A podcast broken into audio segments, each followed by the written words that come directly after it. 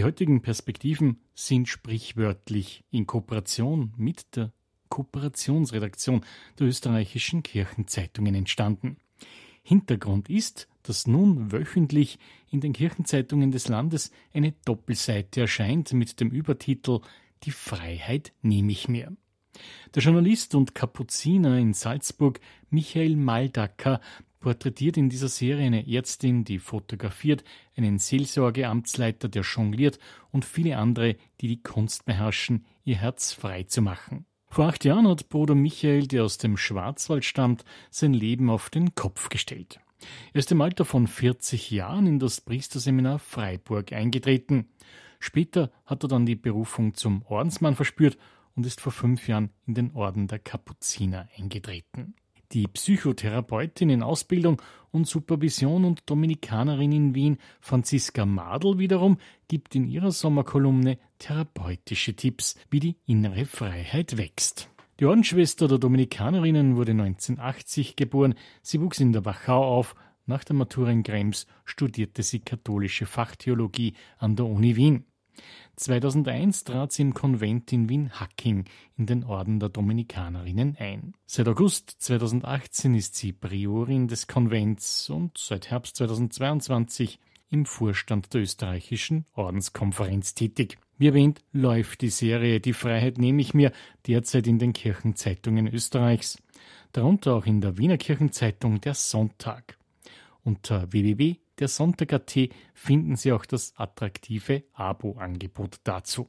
Monika Slog von der Kooperationsredaktion der österreichischen Kirchenzeitungen hat uns das Interview mit Kapuziner Michael Maldacker und Dominikanerin Franziska Madl, das den Beginn der Serie setzt, zur Verfügung gestellt, aus dem wir heute Auszüge bringen. So viel zu den Vorbemerkungen und damit in medias res. Ein Kloster, in dem sowohl Bruder Michael Maldacker als auch Schwester Franziska Madl leben, wird nicht unbedingt mit dem Wort Freiheit assoziiert. Wie frei oder unfrei ist man denn im Kloster? Nach meiner Erfahrung ist man im Kloster genauso frei oder unfrei wie andere Menschen, die anders leben, weil wir alle in einer gewissen Weise unfrei sind. Wir haben alle Verpflichtungen. Äh, wenn man verheiratet ist, hat man einen Partner oder eine Partnerin, äh, Kinder, um die man sich kümmern muss. Viele Menschen sind durch Krankheiten eingeschränkt oder pflegen andere äh, kranke Angehörige. Wir äh, sind, solange wir schulpflichtig sind, müssen wir in die Schule gehen. Das können wir uns auch nicht aussuchen.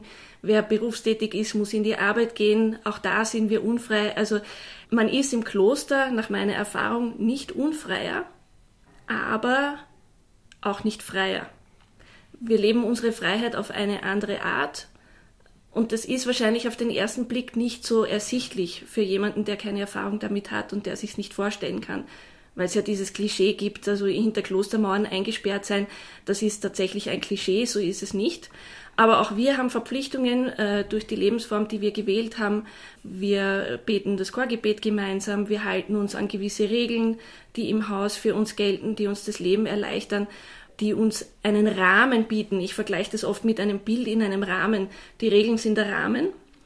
Und in diesem Bild, wie ich dieses Bild gestalte und ausmale, darin bin ich frei, weil das ist mein Leben und das ist mein Bild. Von Dominikanerin Franziska Madl nun zu Kapuzinerbruder Michael Maldacker. Also ich hätte es besser nicht sagen können, weil wir immer wieder gefragt werden, wie das denn so ist und äh, mir dann immer das andere Leben einfällt, was ich früher hatte, was ich auch jetzt führen könnte, wenn ich wollte, nämlich ähm, in, in einer Beziehung zum Beispiel. Das ist äh, auch nicht voller Freiheiten. Zu viele Freiheiten machen das Leben beliebig, das haben wir im Kloster nicht. Wir haben ein anderes Leben, das Freiheiten bringt, die man außen vielleicht nicht so hat, aber das auch Einschränkungen mit sich bringt. Dazu muss ich sagen, wir sind als Kapuziner nicht klausuriert.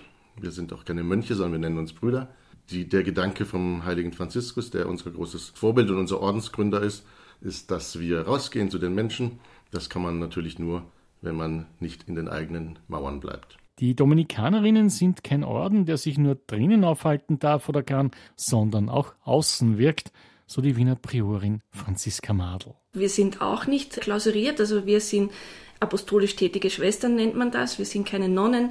Wir führen ein großes Schulzentrum. Ich bin als Psychotherapeutin, äh, muss ich natürlich auch rausgehen, um in meine Praxis zu gehen. Äh, wir haben alle ganz viel zu tun, Gott sei Dank. Wir sind viel unterwegs. Das bedeutet nicht Unfreiheit. Dennoch gibt es einen Gehorsam. Das Gehorsamsgelübde ist in der römisch-katholischen Kirche Teil des Ordensgelübdes und eine Stütze des katholischen Systems. Franziskanerbruder Michael Maldacker dazu. Ich finde, das ist ein, ein sehr schöner ähm, Parallelbegriff vielleicht, Gehorsam und Freiheit. Denn einerseits gebe ich ein Stück weit meine Freiheit ab, wenn ich den Gehorsam schwöre. Andererseits fühle ich mich dadurch auch in einigen Momenten viel freier, wenn ich weiß, die Entscheidung wird mir abgenommen. Ist es erwachsen, sich Entscheidungen abnehmen zu lassen? Aber das ist die Realität in einer Gemeinschaft. Da muss jemand schauen, deswegen gibt es ja den Gehorsam. Gehorsam ist aus meiner Sicht das Gegenteil von Egoismus. Und insofern, wenn jemand drauf schauen muss, dass Gemeinschaft funktioniert, dann geht das nicht anders. Gehorsam bei den Dominikanerinnen, dazu Priorin Franziska Madl. Im Dominikanerorden ist der Gehorsam tatsächlich das einzige Gelübde. Das einzige Versprechen, das wir machen, ist, dass wir gehorsam sind. Der Gedanke dahinter ist, dass dieses Band des Gehorsams die Gemeinschaft bildet. Wir gehören zusammen, weil wir einander gehorsam sind. Ich, hätte es wahrscheinlich nicht so formuliert, dass ich es auch angenehm finde, wenn mir wer die Entscheidung abnimmt. Allerdings bin ich inzwischen ja die Oberin meiner Gemeinschaft. da sind mir die Entscheidungen nicht so einfach abgenommen. Aber auch da ist meine Erfahrung, dass wir nicht mehr oder weniger gehorsam sind als Menschen, die anders leben. Ehepartner müssen ja auch einander gehorsam sein. Man nennt es halt nicht mehr so. Ja. Kinder müssen ihren Eltern gehorsam sein, aber faktisch sind auch Eltern ihren Kindern gehorsam aufgrund der Faktizitäten, vor die das Leben uns alle stellt. Ja. Und Gehorsam kommt ja bekanntlich vom Hören. Das heißt, wir versuchen gemeinsam herauszufinden, was der Wille Gottes ist. Was alle betrifft, soll von allen gemeinsam entschieden werden. Das ist dann wahrscheinlich der schwierigste Aspekt, weil wir demokratisch funktionieren und in einer Demokratie kann es passieren, dass die Mehrheit anderer Meinung ist als du. Nach meiner Erfahrung sind es die schwierigen Momente, wenn die Mehrheit anderer Meinung ist als du und dann wird es so entschieden. Du hast selber gemeint, du wüsstest es besser oder du würdest das anders machen. Dann kommt es darauf an, ob du dein Versprechen ernst gemeint hast. Gibt es da nicht den Faktor, selbst die Entscheidung zu treffen? Das ist ja in den, in den Ordensregeln und in den Konstitutionen sehr klar geregelt, wer welche Kompetenzen hat. Ämter werden bei uns gewählt und die großen Dinge, wie gesagt, was alle betrifft, wird von allen entschieden. Äh, und da hat die Priorin auch kein Veto. Wie fühlt sich das an, wenn man als obere Entscheidungen für andere treffen muss? Dominikanerinnen-Priorin Franziska Madl sagt. Am schönsten ist es natürlich, wenn, wenn das übereinstimmt, äh, wenn, wir, wenn wir gemeinsam sehen, in welche Richtung das gehen soll und, und das gut zusammenpasst. Schwierig ist es natürlich, wenn, wenn das nicht so ist. Das bietet Konfliktpotenzial, aber auch das gehört zum Leben dazu. Der freie Wille gehört zum geistigen Inventar der Menschheit. In der Natur ist Freiheit nicht vorgesehen. Physikalische, chemische und biologische Prozesse laufen nach dem Prinzip von Ursache und Wirkung. Die Forschung ist uneins zum freien Willen. Dominikanerin Franziska Madl ist Psychotherapeutin in Ausbildung. Welchen Blick legt die Ordensschwester darauf? Diese Diskussion äh, aus den Neurowissenschaften kommen, die gibt es ja schon lange, die wird auch philosophisch und theologisch schon lange diskutiert kann man auf philosophischer Ebene natürlich diskutieren. Ich bin als, als Seelsorgerin und als Psychotherapeutin eher auf der praktischen Seite und vor allem aus meiner Fachrichtung her, wir arbeiten phänomenologisch und da würde ich sagen, ob da, wer oder was ist dein Gehirn? Und ob das eine, äh, ich weiß nicht, tausendstel Sekunde vorher schon irgendwas eingeleitet hat, das ändert ja nichts an der Art, wie wir unsere Entscheidungen erleben. So wie ich mich erlebe, wenn ich eine Entscheidung treffe, bin ich die Instanz, die entscheidet. Daher kommt ja diese Wahrnehmung des Menschen, dieses Gefühl des Menschen, Herr oder Frau über die eigenen Entscheidungen zu sein. Natürlich haben wir einen freien Willen. Als Theologin gesprochen, äh, so hat Gott uns geschaffen. Und mit dem freien Willen haben wir uns viele Probleme eingehandelt, die wir nicht gehabt hätten, wenn wir den freien Willen nicht hätten. Aber Gott sei Dank haben wir ihn und damit kommt die Verantwortung. Kapuzinerbruder Michael Maldacker nun zum freien Wählen. Ich stelle mir immer die Frage, wenn ich äh, die, die, Freiheit in, in, Verbindung bringe mit äh, dem, was ich aus der Philosophie kenne, aus dem Studium, ganz klar, da ist schon ein, eine, eine Hürde drin, würde ich sagen. Aber ich bringe da auch immer ganz gern, zumindest seit ich auf dem geistlichen und kapuzinischen Weg bin, immer das, die Frage mit der Berufung und mit der Eingebung, die mir im Gebet zukommt, damit zu verbinden. Und äh, da ist es eigentlich das, was Sie sagten, mit dem, dass der freie Wille vielleicht schon viel früher entsteht, ist das vielleicht sogar gewünscht, dass ich mich im Gebet auf diese Eingaben des Heiligen Geistes im, im Dialog mit Jesus Christus damit ganz gut umgehen kann und dann auch vielleicht gar nicht so sehr immer auf mich selbst höre. Wie sieht es mit einer anderen Entscheidung aus? Und das ist die wunderbare Freiheit auf meinem neuen Weg, wenn ich von mir persönlich ausgehen darf. Dass ich mein Leben auf den Kopf gestellt habe, im Alter von fast 40 Jahren, um einer geistigen Berufung nachzugehen, den Journalismus zumindest in großen Teilen zur Seite zu schieben und da durch Signale von Gott gewiesen werde, wie es weitergehen soll. Und ich fühle mich darin richtig wohl. Heute in den Perspektiven hören Sie zwei Ordensleute zum Thema Freiheit. Kapuzinerbruder Michael Maldacker und die Dominikanerinnenschwester Franziska Madl. Hintergrund ist, dass nun in den Wochen des Sommers jede Woche in den Kirchenzeitungen Österreichs eine Doppelseite erscheint mit dem Übertitel Die Freiheit nehme ich mir. Der Journalist und Kapuziner in Salzburg Michael Maldacker porträtiert in dieser Serie eine Ärztin, die fotografiert, einen Seelsorgeamtsleiter, der jongliert und viele andere, die die Kunst beherrschen, ihr Herz frei zu machen. Die Psychotherapeutin in Ausbildung und Supervision und Dominikanerin in Wien, Schwester Franziska Madl wiederum, gibt in ihrer Sommerkolumne therapeutische Tipps, wie die innere Freiheit wächst. In der Pandemie, besonders in den Zeiten, wo Möglichkeiten für die Menschen eingeschränkt wurden und waren, konnte man sich nicht überall hinbewegen. Lockdowns schränkten die Bewegungs- und Handlungsalternativen ein. Da wurde oft diskutiert, ob Freiheit oder Pflicht. Wo Freiheiten für Geimpfte lockten, ließen sich immer mehr Menschen impfen. Es gab aber auch jene, die den Anti-Corona-Maßnahmen skeptisch bis ablehnend gegenüberstanden. Wie beurteilt Kapuzinerbruder Michael Maldacker diese Zeit aus heutiger Sicht? Was hätten wir denn gemacht ohne diese Regeln? Wir hätten da gemacht, was wir wollten. Die, die räumliche, die persönliche Freiheit einzuschränken, war sehr, es ist attraktiv, dass, dass ich sage, ich mache das, was ich will. Aber es, in diesem Fall ging es darum, dass die Gesellschaft einen Weg findet, wie man vielleicht mit weniger persönlicher Freiheit zu einem Ergebnis kommt, dass es der, der Mehrheit oder den, vor allem den Menschen gut geht. Dass wir eine Lösung finden. Ich war, als die Corona-Pandemie losging in Italien im Noviziat, habe erlebt, dass die Regeln dort noch viel strikter waren als in Deutschland und Österreich. Da fragt man sich, stellt man sich genau diese Frage, Sloak, auf jeden Fall. Wenn, wenn ich in Rom in einer anderthalb Zimmerwohnung mit Kindern lebe und ich werde und vor meiner Tür steht die Polizei und sagt, ich kann nicht mal vor die Tür gehen, um eine Zigarette zu rauchen beispielsweise, da, da gehen die Fragezeichen schon wirklich, werden die sehr groß.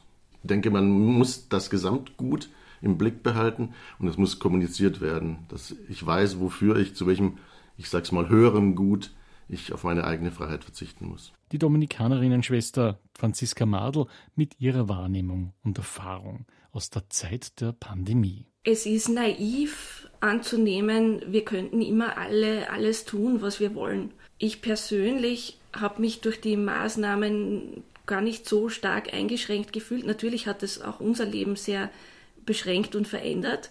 Aber ich hatte, wir haben ja alle am Anfang nicht gewusst, Dinge, die wir jetzt wissen. Im Rückblick ist es immer einfacher zu beurteilen, aber am Anfang hat ja niemand gewusst, wie das verlaufen wird.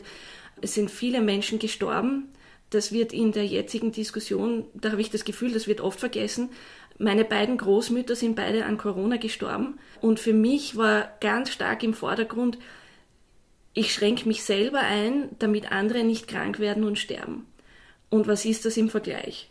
Also das steht für mich in gar keiner Relation und deswegen ist mir diese Einschränkung auch nicht so schwer gefallen. Allerdings habe ich auch den Verdacht, also in mir ist im Laufe der Zeit der Verdacht gereift, dass wir vielleicht im Kloster damit erstens etwas mehr Übung haben wir üben uns darin, uns einzuschränken, dann fällt das vielleicht ein bisschen leichter. Und andererseits, so wie es schon gerade angesprochen worden ist, wir leben halt auch nicht auf so engem Raum wie eine fünfköpfige Familie in, in einer Zwei-Zimmer-Wohnung. Und damit, äh, wir haben einen Garten, äh, wir haben ein, ein großes Haus, in dem wir uns bewegen können, wir haben uns aus dem Weg gehen können. Damit war das nicht so schlimm für uns persönlich. Aber die Abwägung mit der Freiheit, Freiheit hängt mit Verantwortung zusammen meine Freiheit ist nur so viel wert, äh, wie sie auch den anderen schützt. Und das ist eine Abwägung, wie gesagt, Gott sei Dank müssen wir das nicht jeden Tag neu entscheiden und äh, bin auch sehr froh, dass wir die Pandemie hinter uns haben. Aber den Freiheitsbegriff so zu verwenden, das ist naiv und äh, unredlich. Der heilige Dominikus, der aus Spanien stammte, gründete im 13. Jahrhundert den Orden der Dominikaner. Der Name Dominikus bedeutet dem Herrn gehörend. Mit großer Überzeugung und Begeisterung von der Liebe Gottes trat der heilige Dominikus als Nachfolger von Jesus Christus auf. Dominikanerinnenschwester Franziska Madl zur Frage, was Dominikus zum Thema Freiheit sagte, was dazu überliefert ist. Ich habe es mit dieser Antwort leicht. Der heilige Dominikus sagt ganz wenig überhaupt. Im Unterschied zu den vielen, vielen Schriften, die es über und vom heiligen Franziskus gibt, haben wir vom heiligen Dominikus wirklich wenig. Und über die Freiheit wüsste ich jetzt spontan nicht. Ähm, wir haben Aussprüche von ihm über, über die Demut und es gibt einige Geschichten äh, darüber, wie er den Gehorsam verstanden hat, nämlich sich wirklich ganz zu übergeben und zur Verfügung zu stellen für eine größere Sache. Aber wir haben kein Zitat, das ich da bringen könnte. Der heilige Franziskus, der Ordensgründer von Franziskanern, Kapuzinern und Minoriten, lebte zeitgleich mit Dominikus, er stammt aus Assisi in der italienischen Provinz Umbrien. Kapuzinerbruder Michael Maldacker zur Frage von Franziskus und Freiheit. Wenn ich den heiligen Franziskus mit dem Freiheitsbegriff zusammenbringe, bin ich immer sehr schnell in seiner Hingabe zum Herrn, zu Jesus Christus. Und das ist das, was mir auch im Alltag immer hilft, wenn ich nicht weiter weiß, durch die vielleicht die zu vielen Freiheiten, die man hat, schon auch die vielen Entscheidungen, die man jeden Tag treffen muss, dass ich sage und mir überlege, was würde denn Jesus Christus an meiner Stelle tun? Das klingt jetzt vielleicht hochtrabend. Es geht nicht immer darum, um, um, um große Geschichten. Es geht auch um, im Kleinen darum, wie würde Jesus Christus jetzt mit der Freiheit umgehen, die ich in diesem Moment zu entscheiden habe. In jeder Situation steckt die Frage, was jetzt das Richtige ist. Jesus konnte diese Frage perfekt beantworten. Die beiden Ordensleute sagen dazu. Wenn er den Schlaf braucht, weil der nächste Tag voller Herausforderungen ist, dann würde er ins Bett gehen. Und wenn er glaubt, dass er, wie damals üblich, ganz viele Mails noch zu beantworten hätte, weil es anderen hilft, weil ich, weil ich natürlich, wenn ich andere Menschen warten lasse, tue ich denen nichts Gutes. Im Gegenteil, dann muss ich das tun. Und dann ist es aber auch meine Freiheit, tatsächlich Abstriche an meinem Schlaf zu machen. Ja, und beim Schlaf habe ich ja, wenn ich den Schlaf bevorzuge, dann ist das ja die Verantwortung gegenüber meinem Körper. Und wahrscheinlich auch gegenüber dem nächsten Tag den, und dann, den damit verbundenen Anforderungen, die die lieben Brüder an mich haben. Ich glaube, es ist in jeder Situation äh, die Frage, was ist jetzt das Richtige? Und ich glaube auch, dass Jesus da beides. Der konnte das eben perfekt der konnte Beides, der, der konnte beides. Der hat sich zurückziehen können, in die Stille gehen äh, und äh, die Verbindung mit dem Vater suchen und damit auch Erholung zu finden, wenn er es gebraucht hat. Und er konnte völlig zur Verfügung stehen und bis, ja, le letztlich bis ans Kreuz sich selbst zur Verfügung stellen. Er konnte beides. Das wichtigste Symbol der Christen ist das Kreuz. Es erinnert an Jesus, der am Kreuz gestorben ist und auferstanden. Ist das Kreuz ein Zeichen der Freiheit? In der Hinsicht wahrscheinlich sogar das äußerste Zeichen. Es heißt zwar in der Bibel, größere Liebe hat keiner als einer, der sein Leben gibt für seine Freunde, aber ich glaube, das würde man auch so formulieren können, größere Freiheit hat niemand als jemand, der freiwillig sein Leben hingibt. Wenn man an Heilige wie den Maximilian Kolbe denkt zum Beispiel, der im KZ sein Leben gegeben hat, freiwillig für einen anderen, damit der andere leben kann, das muss unglaubliche innere Freiheit sein, sowas tun zu können. Darum würde ich schon sagen, dass das, dass das Kreuz auch ein Zeichen der höchsten Freiheit ist. Ich kann das auch sehr knapp beantworten. Für mich steht das Kreuz tatsächlich, wie wir es auch an vielen, vielen Wänden haben, obwohl es eigentlich ein schreckliches Folter, Folterinstrument ist. Es steht für mich für die absolute Liebe. Und ich glaube, es gibt wirklich keine größere Freiheit als die Liebe. Die Liebe will nur Gutes und macht mich frei. Wie pflegen Dominikanerin Franziska Madl und Kapuziner Michael Maldacker ihre innere Freiheit? Also auf mein geistliches Leben bezogen ist es natürlich so, dass ich mir äh, meine eigenen Gebetszeiten gönne, meine eigene Meditationszeit. Für die körperliche und geistige Gesundheit äh, brauche ich auch Bewegung. Die frische Luft wirkt Wunder, ein äh, bisschen Bewegung an der frischen Luft. Und als äh, Psychotherapeutin in Ausbildung habe ich schon auch die Erfahrung gemacht, dass mir meine eigene Psychotherapie sehr geholfen hat. Mit jemand anderem, das bewegt sich natürlich auf einer anderen Ebene als geistliche Begleitung, aber auch geistliche Begleitung kann das bieten, mit jemand anderem gemeinsam auf das eigene Leben hinzuschauen, zu reflektieren, die eigenen Entscheidungen noch einmal anzuschauen. Und äh, Viktor Frankl hat einmal gesagt, ich muss mir nicht alles gefallen lassen, nicht einmal von mir selber.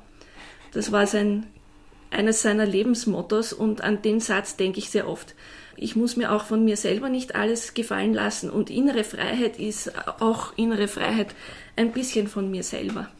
Wenn ich meine eigene Freiheit nutze, frage ich mich, wie, wie komme ich denn zu Kraft? Ich finde, finde das auch ein wichtiger Begriff. Wie kann ich meinen Akku wieder auffüllen? Ich, ich nehme mir die Freiheit, dass ich schaue, wie ich im Alltag zu Kraft komme. Das ist eben im Gebet, das ist viel im Umgang mit Menschen.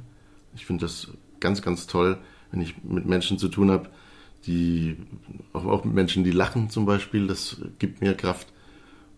Und das ist die Freiheit, die ich gerne in meinen Alltag zurücknehmen möchte. Innere Freiheit gibt Mut und Lebenskraft und sie braucht Übung. Darüber schreiben Dominikanerinnenschwester und Psychotherapeutin Franziska Madl und Kapuzinerbruder und Journalist Michael Maldacker in der Serie Die Freiheit nehme ich mir in diesen Sommerwochen in den österreichischen Kirchenzeitungen. Darunter der Sonntag, die Zeitung der Erzdiözese Wien. Unter www.dersonntag.at finden Sie das attraktive Abo-Angebot dazu. Ich kann den Leserinnen und Leserinnen nur gratulieren, dass da wirklich sehr viel Schönes zusammen entstehen wird. Die von uns porträtierten Menschen sind, die lesen nicht an der Natur, sondern die haben wirklich ganz herausragende Hobbys zum Teil. Ich mag auch den Begriff des Hobbys nicht so gern. Ich bin da sehr schnell bei der Leidenschaft gelandet. Wenn ich mit diesen Menschen gesprochen habe, dann ist das anzumerken, wie mit wie viel Leidenschaft und Herzblut sie diesen, ja, diesen Momenten nachgehen, in diesen Momenten Kraft schöpfen, diese Momente genießen und aus daraus auch wieder Gewinn ziehen für ihren Alltag der nicht immer mit dem Hobby verbunden ist, der aber Gebetsmomente sind das selten, aber es sind ja irgendwie alles gläubige Personen und ich finde in diesen Folgen äh, aufschlussreich, wie, wie, wie vielfältig gläubige Menschen diese Leidenschaft äh, mit, mit, mit Gott in Verbindung bringen oder auch gar nicht. Das ist immer wieder überraschend und spannend. Ich habe einen in Südtirol einen äh, Clown besucht. Er ist eigentlich gar kein Clown, er ist Artist, er ist Zirkuskünstler. Aber ich darf auch porträtieren tanzende Ehepaare, die bergfotografierende Ärztin aus allen österreichischen Bundesländern. Ich kann sagen, es ist eine Vielfalt, die mich selbst überrascht hat. Ich hoffe, dass sehr viele Leute sie lesen werden und dass unsere Beiträge dazu anregen, über das eigene Leben nachzudenken und sich die Frage nach der eigenen Freiheit zu stellen, vielleicht auch kritisch. Äh, und je mehr das zur Reflexion anregt, äh, desto mehr freue ich mich.